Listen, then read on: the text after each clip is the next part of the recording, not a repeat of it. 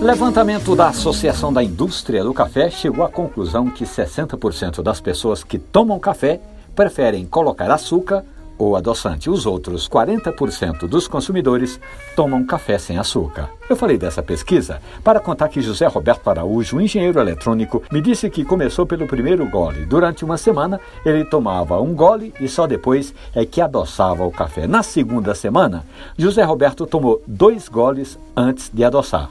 Hoje o nosso ouvinte disse que já nem se lembra do tempo em que colocava açúcar no café e já se sente em condições de distinguir algumas notas, aquelas mais intensas no café, como achocolatado ou um café mais frutado, um café mais ácido.